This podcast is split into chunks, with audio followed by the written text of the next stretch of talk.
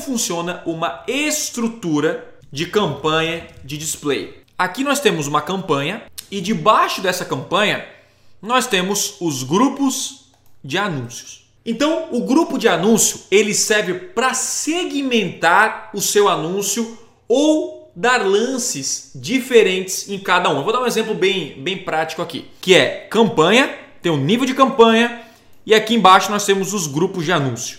Nós temos o grupo 1, 2 e 3. Então vou dar aqui um exemplo, tipo, cara, eu vendo iPhone, beleza. Aqui nós temos um grupo de anúncio iPhone 8, iPhone X. O cara que está na segmentação de iPhone 8, no iPhone 6, ele vai ver anúncios baseado na segmentação dele. E na hora de eu, de eu criar o anúncio, vai ver que eu vou criar a campanha e depois eu vou criar um grupo de anúncio.